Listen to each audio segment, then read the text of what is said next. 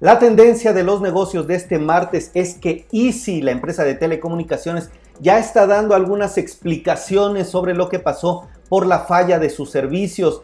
Se supone, según dijo la empresa, que la depresión tropical Hanna, que tuvo impacto en diferentes partes del país, es la que está causando toda la afectación en el servicio de la empresa, que según ya dijo, todo ya está restablecido. Yo les pregunto a ustedes, ¿ya tienen restablecido todo el sistema, todas sus televisión, el teléfono, el internet? Coméntenlo y en un momento más los leo. La periodista Carla Martínez, especializada en el tema de telecomunicaciones, publicó ahí en un medio muy importante del país que las afectaciones para Easy implicaron cortes de fibra óptica en el noreste del país que provocaron caídas en el servicio en Monterrey y Reynosa.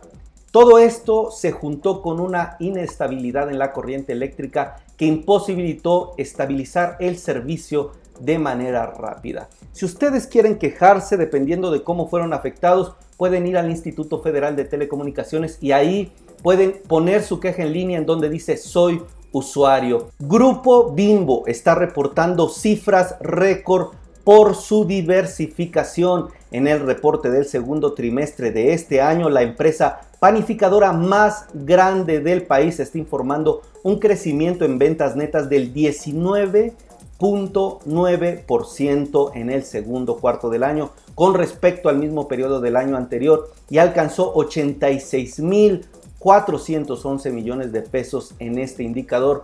La UAFIDA ajustada en el trimestre creció 29.2%. Este es el flujo operativo que tiene la empresa. Y bueno, la utilidad neta aumentó más del 100% en el trimestre. Daniel Servitje, que es el presidente y director general del Grupo Bimbo, dijo que ahora más que nunca se ha visto el gran beneficio de ser una compañía global con una amplia diversificación. La empresa indicó que los resultados del segundo trimestre fueron extraordinarios y que han sido capaces de generar un sólido flujo de efectivo y niveles récord de ventas y guafida. ¿Qué tal?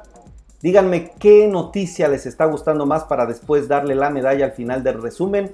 Y ahora sí vamos al resumen de las noticias más relevantes de negocios de este martes 28 de julio.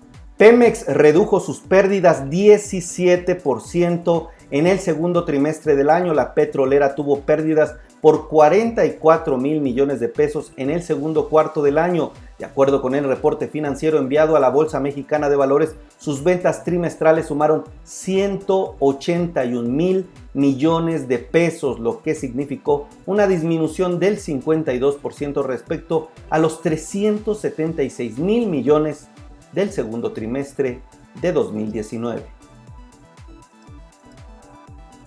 Empresarios utilizan bienes personales para financiar capital de trabajo. El 50% de las pymes en México, el 50% de las pymes en México tendrán problemas de liquidez este 2020, dice Liquid Luxury Liquidity. La liquidez es lo que permite al empresario cumplir con sus obligaciones financieras, entre ellas capital de trabajo, sueldos y pagar financiamiento. El mercado de fusiones y adquisiciones en México cae 42% en 2020. TTR presentó la segunda edición de Transactional Impact Monitor, donde se encontró un impacto sin precedentes que el COVID ha generado en el mercado transaccional mexicano.